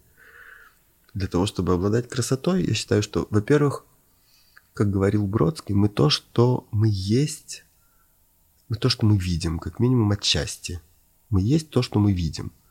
То есть, если посадить Васю Пупкина в Эрмитаж, то он, конечно, не станет доктором наук и искусствоведом, но у него появится минимальное чувство прекрасного, и, может быть, он в следующий раз не бросит окурок мимо пепельницы. Или там, я не знаю, не, не сделает какой-то поступок, который он сделает. Вот, и, и задача, как бы, этот вот имущественный ценз, этот ценз вот этих вот людей, которые вдруг решили, что они имеют на, на него право, убрать Мгм. сделать красоту доступной и в плане э, производства для любого человека, например. Вот я там хороший фотограф, да. Но все, что я могу, это сфотографировать, положить это в компьютер, выложить это в Facebook, получить за это там 30 лайков, и на этом дело закончится. Или я могу за 5 минут это напечатать, или я могу пойти заплатить безумную кучу денег, это красиво распечатать, но вопрос, есть ли она у меня и потом кому-то еще за более безумную кучу денег продать. То есть существует какой-то очень искусственный ценз на красоту. Я считаю, что он несправедлив. Мгм. Не имущественный, не вкусовой. Я считаю, что красота это все. И каждый имеет право на собственное мнение. И каждый имеет право ей владеть. В том числе. Ну, как, как- каким-то образом, хотя бы минимально. Есть интересный вопрос у меня. Да, конечно. Как э, у- тебя есть семья? Ты живешь с семьей? у, меня либо- есть, у меня есть два ребенка, я не живу с мамами своих детей. Мгм. Ну, так сложилось. Ну, наверное, это тоже одна из цен, да, которые, потому что жить рядом с абсолютно спонтанным человеком, наверное, непросто. Не, ну дело не в этом, Нет? не имеет Не отношения этом? к творчеству никоим образом, это какие-то личные вещи. Не, к тому, что ну, вопросы там условно непонятно, да, будут там, ну, это про зарплату Это это сто процентов про вот накладывает свой отпечаток, да. А Всему есть цена. Что ты пытаешься вложить в максимальное воспитание детей? Свобода. Свобода. Свобода. Как? То есть, если ребенок там хочет, э, ну как это выглядит вот в действиях каких-то? Я думаю, шокирующих для смотрящих мамаш там, скорее всего, это Ну, может учит- выглядеть. учитывая, что я взрослел в Израиле, то там вообще очень такое отношение спокойное к детям, лишь бы не калечились. Мгм. То есть делай все, что хочешь, только Была прекрасная фраза Алиса, в Алисе в Зазеркалье, что же с детьми-то делать? Любить и кормить вовремя. Вот максимум. и отъебаться от них по максимуму Да, да. По со максимуму своими не, вавками. не пытаться их контролировать, не пытаться на них давить, не пытаться на них проецировать какие-то свои непроявленные вещи, а просто по максимуму дать им инструменты для развития. Ну, Для этого надо быть самому взрослым. Хотя бы. Минимально. Да. Ну да. Ну, вот у меня там, я не знаю, мой старший ребенок, он занимался в свое время, он вырос у меня в студии, он занимался волейболом, он занимался баскетболом, он ходил там в бассейн, он занимался э, на ипподроме с лошадьми. Сейчас он выбрал себе фехтование. Вот он ходит и занимается фехтованием. И я понимаю, что если я ему начну говорить, что вот тебе надо вот это, вот это, вот это, это будет проекция моя какая-то того, что я из него хочу, а не то, что он действительно будет делать с удовольствием. Я считаю, что пускай он занимается чем-то с удовольствием своим, чем без удовольствия, чем-то более полезным для современного общества, там, возможно, и более там денежным или более престижным, ну, но это его опять, вот, вот- вот его просто поставить в рамки в какие-то, ну, это не мое. Ну да, это только дистанцию создает. У меня пустота такой. Все. Нет, ну слушай, э, вот израильские, э, например, мамаши, они могут спокойно стоять, смотреть, как их ребенок поднимает с пола какую-то штуку и засовывает ее себе в рот. Я хочу Мгм. посмотреть на, на такую же сцену здесь, например. Будет вопли, не смей этого делать, не дай бог, а вдруг там какая-то болячка, а вдруг и все. Там будет отношение, ну, засунул себе какулю, иммунитет развивает ребенок, отлично. Порядок. Не, это, я, я считаю, что это здраво на самом деле. Потому что у меня есть такой пример забавный. А, ну как, забавный. Вот сейчас секунду, вот, кстати, как, как относиться к, к вещам, которыми занимается твой ребенок. Вот мой, мой старший сын, он, наверное, в классе в четвертом. Вот ему, получается, было, ну, там 10-11 лет. С друзьями в школе создали тайное общество. Начали выпуск собственной валюты. Так. Ну, в общем, там замутили по полной программе, у них была там своя иерархия, свои деньги, они покупали на эти деньги реальные штуки, прям вообще отличная тема. Что сделала школа? Как только об этом узнала, там был большой скандал, родительское собрание, да как так, происходит что-то, чему мы вообще не знаем. Что сделал я? Подсунул ребенку почитать Макиавелли. М. Государя. Как это делать еще более интересно? Ну да, если это уже делает, то имеет смысл это развивать. И Чем это отличается от того, где мы сейчас живем? Да? Ни- Ничем, собственно говоря. Вот, то есть Просто можно- пугает похожестью. Можно либо поощрять своего ребенка в каких-то его начинаниях, или там, подправлять аккуратно, или ему показывать, вот это работает, это не работает, либо грубо запрещать. Если ему грубо запрещаешь что-то, то есть у него будет какое-то непроявленное его желание всю жизнь потом. И он, скорее всего, его попытается проявить в какой-то очень радикальной и нездоровой форме. А так он его просто исследует до конца, поймет, оно ему надо, не надо, и пойдет дальше. Была одна семья медиков, и у них был ребенок, парень. И ему запрещали все. Вот прям вообще все. Он ходил в перчатках, в маске. э, В общем, ну, его там прям спиртом протирали, чтобы он, не дай бог, не заболел никаким микробом. Вот. И так его до 18 лет мучили, а потом он шел через дорогу, его сбил КАМАЗ. Вот. И я подумал о том, что, блин, наверное, лучше бы он заболел каким-то микробом, он хотя бы узнал вообще, что такое микроб. Вот, потому что у него такая, получается, жизнь была достаточно грустная, печальная, безболезненная, но очень быстрая и, и бессмысленная. И, и без, без всякого опыта для да. него и, и для окружающего мира. Ну, вот, тогда я понял, не... что все очень неизвестно, вот, особенно там, с первыми какими-то потерями, а, вот это вот ощущение того, что ощущение вот этого какого-то бессмертия и предопределенности, что вот все будет вот как-то, это абсолютная глупость, потому что все может прекратиться в любую секунду вообще. Ну, естественно, я же говорю, как только я выхожу из дверей своей студии, я понимаю, что вокруг меня есть мир, который я абсолютно не контролирую. Если в своей студии я контролирую все, то там я не контролирую вообще ничего. И вот в этом своем мире я как бы царь и бог, а в мире просто Просто человек, на которого воздействует бешеная совокупность каких-то факторов. Часть из которых там от меня зависит, часть из которых вообще от меня не зависит. Никак. На чем ты сейчас зафиксировался в своем творчестве? Ну, если можно так сказать, конечно. Ни на чем. Ну, я имею в виду, э, ты, ты сейчас вот, э, твоя деятельность основная, это вот эта своя печать, свое вот это, роспись людей. Ну, во-первых, я, я, я стараюсь очень много преподавать, потому а. что э, я стараюсь, чтобы у меня появилось как можно больше учеников, которые будут это продолжать, когда меня не станет. Я пытаюсь открыть несколько студий еще, где будут обучать людей. Угу.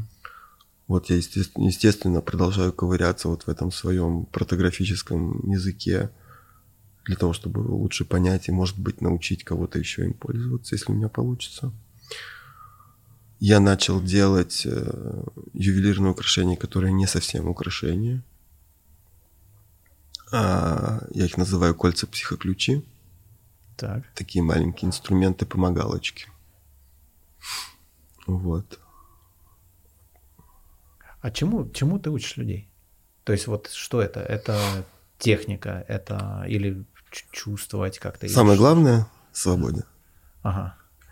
Самое главное, чему я могу научить человека, это действительно свободе. Это свободе быть э, самим собой, это свободе выражения, это свободе экспериментировать, это просто отсутствие какого-то там парализующего тебя страха, который тебя действительно держит. Ну, так а в чем же тогда выглядит обучение? То есть э, ну, просто это же объяснение того, по что... По-разному делать.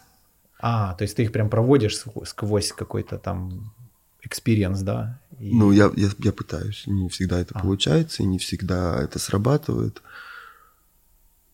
Э, к сожалению, это чаще не срабатывает, чем срабатывает. Ну, потому что люди, э, они очень инертные по своей природе, и человеку, у которого есть какая-то определенная модель, даже пускай она будет плохая, он не будет следовать, чем попытаться исследовать какую-то новую с неопределенным концом.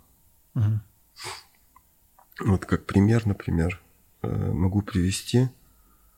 Ко мне достаточно часто присылают людей, которые там через друзей или через знакомых, когда считают, что человеку будет полезно со мной поработать или познакомиться. И вот ко мне прислали молодого очень талантливого мальчика, который хочет снимать кино, который отучился на престижных там каких-то кинокурсах и тому подобное. Вот. И при первой же нашей беседе вот он начинает рассказывать про свою жизнь. Вот я там делал то-то, я там делал то-то, но потом там начались проблемы, и я оттуда сбежал. Mm. Вот я потом пытался снять документальный фильм про такую-то, такую-то проблему, но мне начали чуть-чуть угрожать, и поэтому я оттуда сбежал вот у меня там были там такие-то отношения с девушкой, и там через какое-то время тоже оттуда сбежал. Я уже вижу, что у человека есть какая-то там определенная значит, э, установка. Как только начинает на него что-то давить или что-то быть некомфортно, он из этой ситуации просто убегает.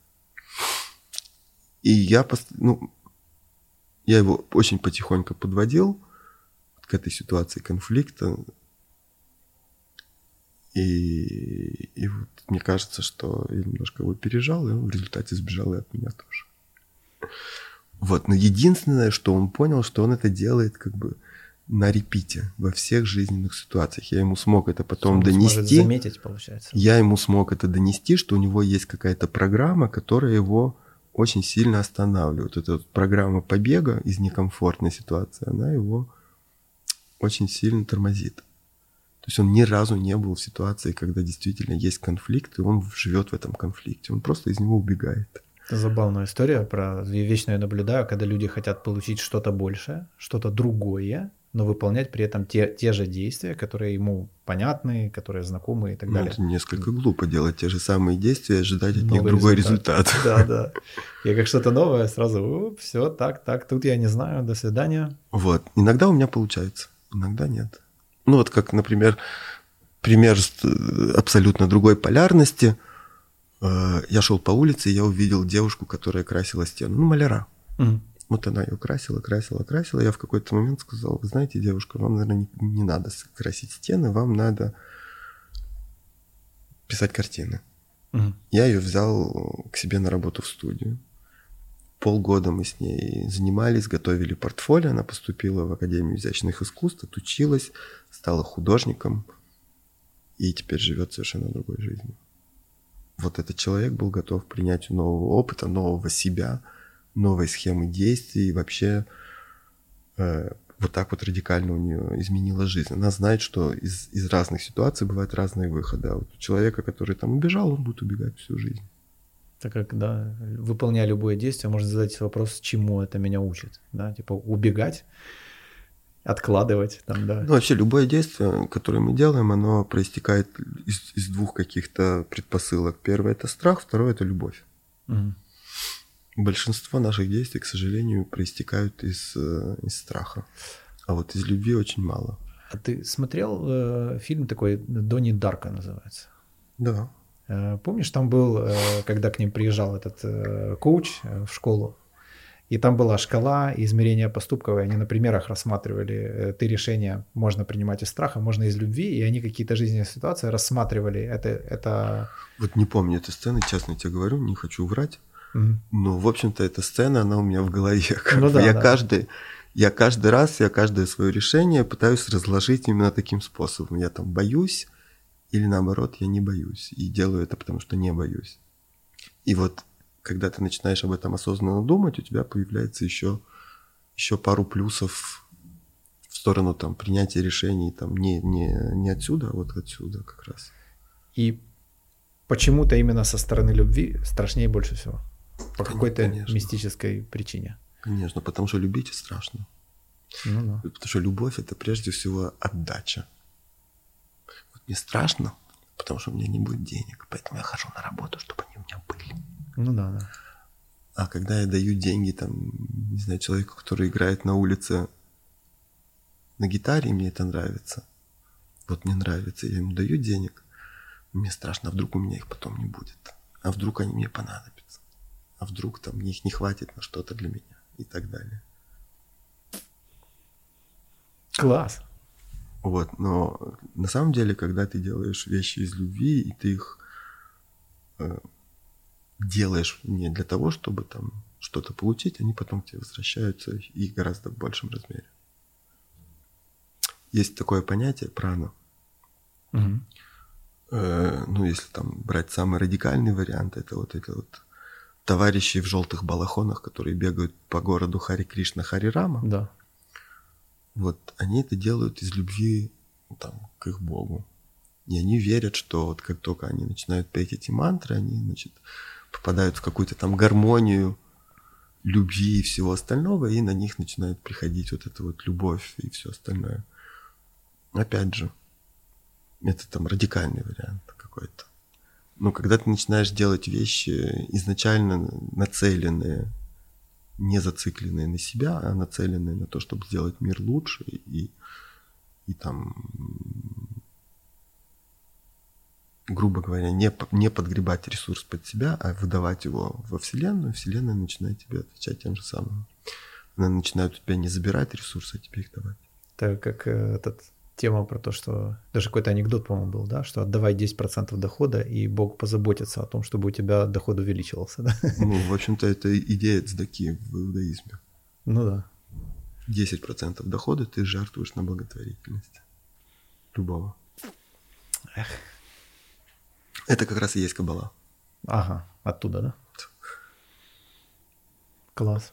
Слушай, а детей э, ты прививаешь им какие-то ну, вот, духовные? э, Да, конечно. Ты, ты- ты выбрал какую-то единую систему? Ну, во-первых, Или- во-первых, или- все равно так или иначе я действую из установок э, того, что я иудей, для меня Мгм. есть э, заповеди. Да. То есть не убей, не укради, не и так далее и тому подобное. Это все абсолютно универсальные ценности, я их прививаю своим детям. Я не прививаю своим детям ни определенную религию, ни какую-то идеологию. Я им прививаю свободу, я им прививаю возможность критического анализа любой фразы, вплоть до услышанной от меня. Например, мой старший ребенок, он имеет право со мной дискутировать абсолютно на равных. Если его что-то не устраивает, он может дискутировать, он может сказать нет. Он имеет право аргументировать, и если эти аргументы действительно стоящие, я их абсолютно спокойно приму. Ну, это, наверное, требует какой-то над собой серьезной работы. Просто потому, что его очень легко подавить своим авторитетом, сказать, я папа, делай так, как я сказал. Вот, ну, не мой вариант, наверное. Ну да, за- зачем? Какой в этом смысл? Разве что себе сейчас обеспечить какую-то тишину там. Не знаю. Ну, Это бред. Ну да. Ну, опять же, видишь, ты либо делаешь мир лучше, либо делаешь мир лучше для себя. Мгм. Вот Ну, абсолютно то же самое. А лучше не факт, что он для меня будет лучше, да? Лучше не факт, что для тебя это будет лучше, но это будет лучше для мира. И это будет лучше для твоего ребенка, это будет лучше для его жизни. Для тебя, может быть, это будет очень удобно. Это как люди, которые, да, э, в том числе там среди них есть борцы за экологию, борцы за еще за что-то, за чистоту там какую-то. Они начинают этот мир на самом деле очень крепко насиловать. Причем так крепко-крепко. Бывает. Знаешь, тоже. борцы, они, они под- вот само слово борец, это подразумевает собой какой-то силовой конфликт. То есть Ну там, да. если я тебе приду и скажу, вот тебе нельзя выбрасывать пластиковые упаковки, это одно дело. Если я скажу, давай любить мир, и тебе можно пользоваться банановыми листочками вместо пластика, совсем другая установка. Поэтому борцы за все что угодно, за там, равноправие, за феминизм, за экологию, за какую-то политическую идею, э, извини за слово, идут нахуй.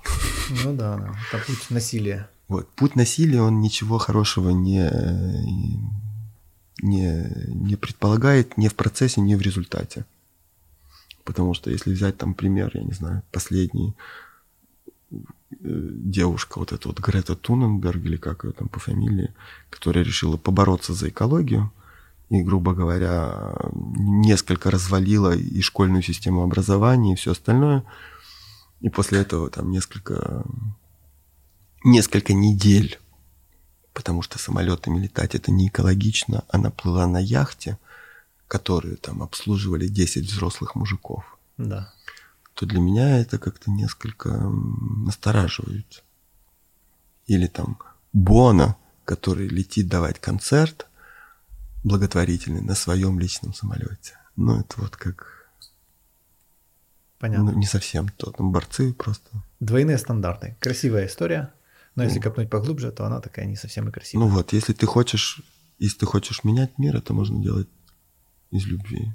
Или можно заставлять людей бояться выбросить пластиковую упаковку. Или можно научить людей любить банановый листочек в качестве упаковки. Так что ждем Бона на каноэ. Вот. Вот когда Бона поплывет по давать, вот когда Бона поплывет на каноэ давать свой концерт на благотворительность, и деньги с этого концерта пойдут не на его личный самолет, а действительно детишкам в Африке, тогда будет немножко лучше этот мир. Класс. Слушай, у меня прям пустота уже такая, типа, образовалась. Я тоже получил определенное состояние. Либо это отходники до сих пор после сраных новостей. Нет.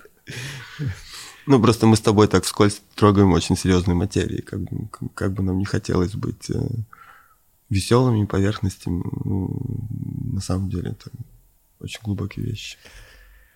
Я вот после того отдыха, э, о котором я говорил, я достиг какого-то состояния. Оно было приятным до тех пор, пока я не воткнулся вот сюда обратно. То есть мне тут стало немножко страшновато, потому что я общался с людьми, я понимаю, что мы не общаемся. То есть мы говорим о чем-то, о чем вообще в принципе. Ну, вообще, когда два человека разговаривают, каждый разговаривает про свое, про что-то. Ты сейчас там в каких-то своих вещах ковыряешься, да. я в каких-то своих вещах. И, и я вот это прям сильно ощущал, и в этом стало немножко ну, жутко. Я прям подумал, что мне нужна как декомпрессия какая-то. Я просто дома сидел дней пять, наверное, а, и что-то меня потянуло. Я слушал вот этих ребят из э, Адвайты, которые говорят про эго, про вот это все, иллюзорность концепции, если за них держаться будет все очень плохо. И один из них, бах, и выяснилось в Киеве. Я такой, прикольно. Типа вот лекция, или как-то там сатсанг, по-моему, это называлось. Типа с ним можно поговорить. Думаю, о, прикольно. Мне кажется, что я сейчас что-то около этого чувствую. Мне было бы интересно увидеть вот такого же человека и просто вот понять, типа, это я Общаться. просто сумасшедший или, ну, все нормально. И там формат какой, что есть сцена, туда поднимаются люди, по очереди задают ему вопрос, он на него отвечает, насколько он там может, и, собственно, вот так вот по кругу. Первый день, э, ну и там выходят ребята, и там, ой, подскажи, э, Цезарь, Цезарь Тируэль, да, Цезарь, подскажи, вот я все время себя там э, наказываю за что-то, все время себя прийти, и он такой, так, давай разберемся, что такое ты, ну, в общем, и начинает его распутывать. И тут доходит до меня очередь, у меня в голове был какой-то вопрос – я поднимаюсь, сажусь напротив него, смотрю ему в глаза и понимаю, что сидит точно такой же. Меня отпускает, я начинаю просто ржать. И причем интересно, я в этот момент понимаю, что и он это понимает и ощущает, и мы начинаем просто хихикать. Да. Мы ржем от абсурдности всего того, что вот я сижу напротив него, я типа пошел задать вопрос, а его как бы и нету, и вообще все это... А вопрос уже, в общем-то, и, и не нужен. И этот смех, он начал распространяться на всю аудиторию. Там было очень много людей, было человек 300, э, и все начинают просто ржать. То есть никакой причины вообще, вот оно просто, мы смеемся, смеемся, смеемся, посмеялись, я сижу дальше, он такой, так что, ты вопрос задавать будешь? Я говорю, расскажи, когда с тобой впервые это случилось, как выглядела твоя жизнь? Он такой, ну я все потерял. Типа потерял семью, работу, всех-всех-всех Вообще, друзей. Абсолютно та же самая история. Потерял Вообще все. заработок, семью, какую-то уверенность в завтрашнем дне и я начал жить И что теперь? Он говорит, ну, теперь чуть концепция просто поменялась. И он такой, у меня есть работа, у меня есть деньги, у меня есть семья, у меня все есть. Говорит, но я играю в это. Вот как ты в монополию вот играешь, например, или там в компьютерную игру, то есть ты... Но, говорит, самое главное не заигрываться. То есть вот в это, к этой роли, типа, говорит, если ты к ней привязываешься и забудешь, что ты всего лишь сейчас в это играешь, тебе будет плохо. Вот. Э, и до тех пор, пока ты опять не начнешь раз, разделяться. Вот. И говорит, плохо, когда вот начинается мешанина из этих ролей. Говорит, это совсем плохо. Да, вот. конечно. То есть тут ты там директор, тут ты муж, тут ты отец, тут ты там еще кто-то, тут ты там сын. Вот. И прежде всего я – это я. Да. И это вот мне тогда, помню, так стало чуть-чуть легче. Ну, потому что было, ну, так стрёмненько вообще. Да, я, я это я, я могу быть плохим мужем, я могу быть нежным, там, каким-то неконвенциональным отцом, я могу быть там художником, я могу быть кем угодно. Прежде всего, я это я. Более того, мне кажется, вот это вот мое внутреннее я, оно там не менялось, наверное, с детства. Ну да. Вот оно где-то там сидит и все. И оно никогда не изменится. Неважно, и... неважно, там я буду супер отличным мужем или плохим. Ну и чем больше я запутался, тем тому маленькому я там что-то... Некомфортнее. Потому что оно к этому не имеет никакого отношения. Ты к этим ощущениям, которые ты описываешь, пришел как-то... Точно так же все потерял радостно. Не, имею в виду, это было прям целенаправленное действие. Там Нет, вот, э, вот, я, ты не можешь все целенаправленно взять и, и, и просрать. Не, я имею в виду, что... я... А сейчас я понял, что мне надо все потерять. Сейчас, подожди, я начну делать какие-то там э, инвестиции. Это же уже следствие, это же уже следствие. То есть я, э, я прям целенаправленно шел в лес. То есть мне повезло, там были елки, и на расстоянии 10 метров было море. Это было в Грузии. И я там целый день сидел, и мне очень нравилось. Э, и вот досиделся до того, что меня как вштырило, и я понял, что вообще вот я тут сижу, и в принципе вообще все клево. Неважно, какой я папа, муж и э, прочее, э, прочее. Да, все как-то отвалилось, да. А вот сюда вернулся, и тут оно бух, опять все, и как-то, блин, тяжело было, тяжело. Ну вот это я называю ощущением моей внутренней Венеции. А, я понял. Потому что у меня вот это ощущение леса и моря, оно уже внутри где-то настолько глубоко сидит, что даже находясь вот сейчас в этом мире, и я понимаю, что я должен действовать по каким-то определенным правилам, я там буду встречаться с коллекционерами, я должен себя вести определенным образом и говорить определенные вещи. Но вот это ощущение леса и моря, оно внутри никуда не уходит уже. Класс. Нет вот этого вот диссонанса. Там просто на это еще настраивается еще чего-то сверху. Ну, изначально оно там есть. Я называю это просто внутренняя Венеция. Класс. Внутренняя тишина, внутренняя Венеция. Надо побывать там. Я там еще не был. Приходи в гости в мастерскую. Даст Бог побываю. Когда-то прекратится вся эта история с перемещениями. Вернее, их запретом. Должна рано или поздно. Слушай, спасибо тебе. Я прям... Не за что. Я даже от сратых новостей отошел. Уже первые полчаса не, не, не мог их отпустить, я был уставший.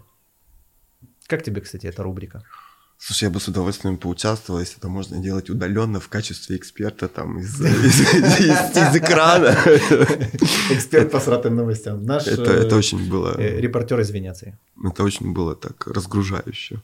Да, класс, ну, то есть класс. люди, которых, люди, которые себе могут позволить сказать за столом все вообще о том, что им приходит на вот в эту секунду на ум, это, это очень много. Потому что обычно мы все зажаты вот этими рамками там этикета, порядочности или еще чего-то. Ну, а тут просто это все пишешь. Пожалуйста. Да, да. Все больше и больше людей разделяют суть канала. Это прекрасно. Мы уже идем не просто в регионы, мы уже международные у нас уже появляются. Я бы сказал. Союзники. Ну, это универсальные же вещи. Да, класс. Спасибо тебе огромное. Не за что. Было, Я было тебе... приятно с вами познакомиться, поучаствовать и в, в новостях, и сейчас. Я желаю тебе много классных студентов, таких открытых. Спасибо. Хотя, с другой стороны, понимаю необходимую долю отчаяния для того, чтобы вот так прям... Но я все равно хочу, чтобы как можно больше людей поскорее разочаровалось вот в этих своих каких-то представлениях о том, как должно быть.